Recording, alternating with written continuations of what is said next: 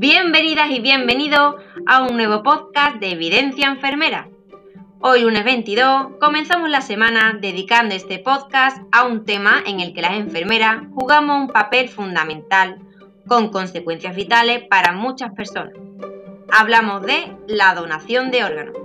Nuestro equipo ha investigado la última evidencia publicada en los últimos 12 años sobre los diversos factores que pueden influir en esa toma de decisión favorable a la donación por parte de los familiares de la persona fallecida. Prestad atención enfermera, os resumimos nuestros hallazgos en esta breve pero imprescindible píldora informativa.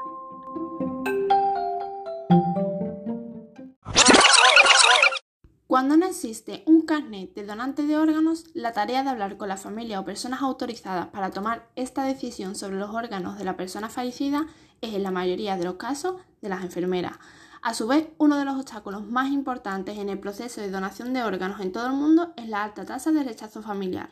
Así que nos preguntamos, ¿qué está en nuestras manos hacer y conocer para que esa comunicación con la familia sea lo más eficiente posible?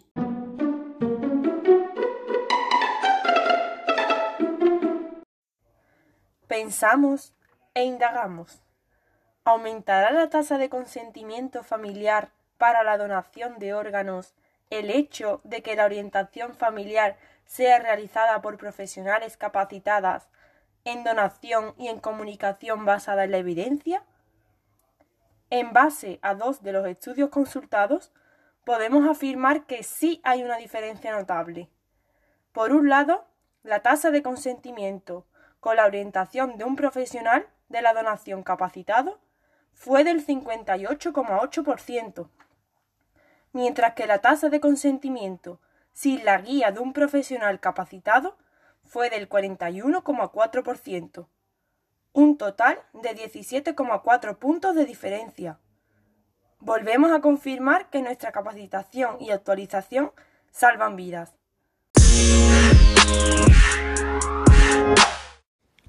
En base a estos hallazgos, seguimos indagando. ¿Qué papel pueden jugar factores de la comunicación familiar en la decisión de la familia de dar su consentimiento o no a la donación de órganos por parte de un paciente con muerte cerebral?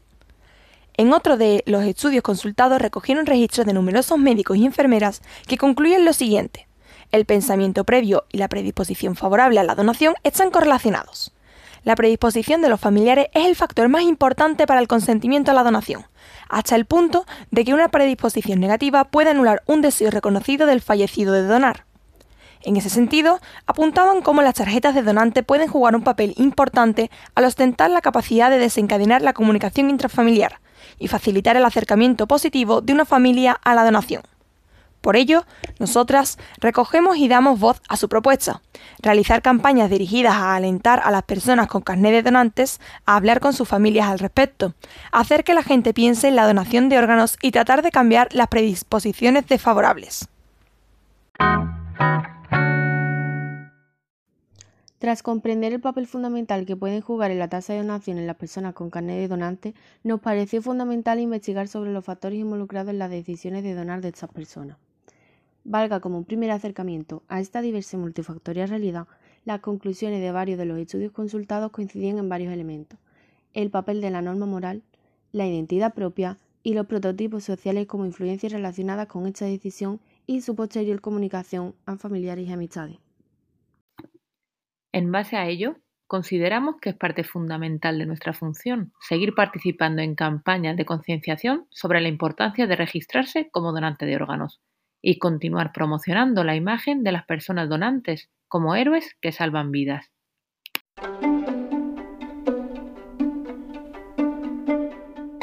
Y hasta aquí el podcast de hoy, porque lo bueno, si es breve, dos veces bueno. Como siempre, os invitamos a consultar toda la bibliografía referenciada en el enlace que os dejamos aquí abajo para sacar vuestras propias conclusiones y poder adecuar vuestras prácticas enfermeras a la última evidencia científica. Que tengáis muy buena semana y hasta la próxima.